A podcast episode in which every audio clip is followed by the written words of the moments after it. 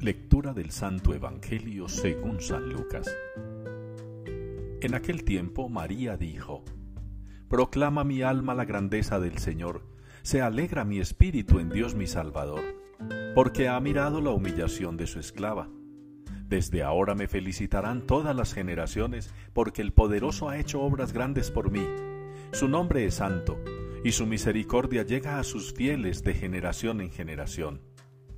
Él hace proezas con su brazo, dispersa a los soberbios de corazón.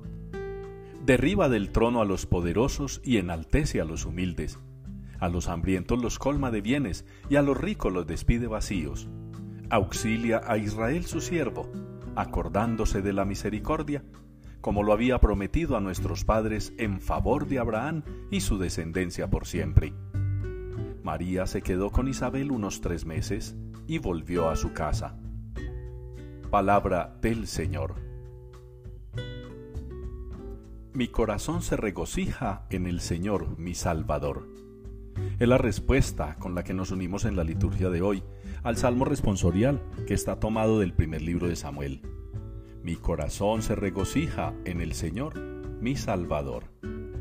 Es un cántico de alegría que nos anticipa ya lo que hemos de sentir en la Navidad, lo que ha de experimentar nuestro corazón. Estamos muy contentos preparando muchas cosas, algunos con más poder adquisitivo que otros, algunos con más ánimo que otros, algunos más festivos que otros. Pero en definitiva cada uno, a su manera, a su estilo, va preparando el nacimiento del niño Dios.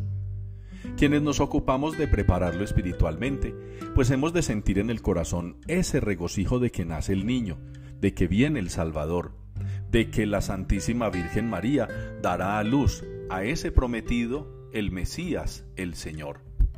Y qué bueno que nosotros sintamos de verdad, pues, esa alegría que nos motiva el Salmo de hoy a manifestar. Mi corazón se regocija en el Señor, mi Salvador. Ese cántico tan precioso de la Santísima Virgen María en el Evangelio de hoy. Esas palabras tan bonitas de Ana en la primera lectura.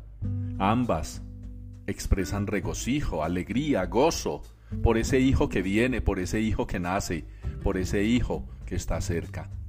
Qué bueno que ustedes y yo pues, aunque no podamos componer himnos ni salmos, porque quizá no tengamos esas capacidades, el Señor nos acepta los cánticos de alabanza y de adoración que traducimos en villancicos, que traducimos en canciones religiosas populares. Animémonos, celebremos con alegría esta nueva Navidad, el nacimiento espiritual del niño Jesús en medio de nosotros.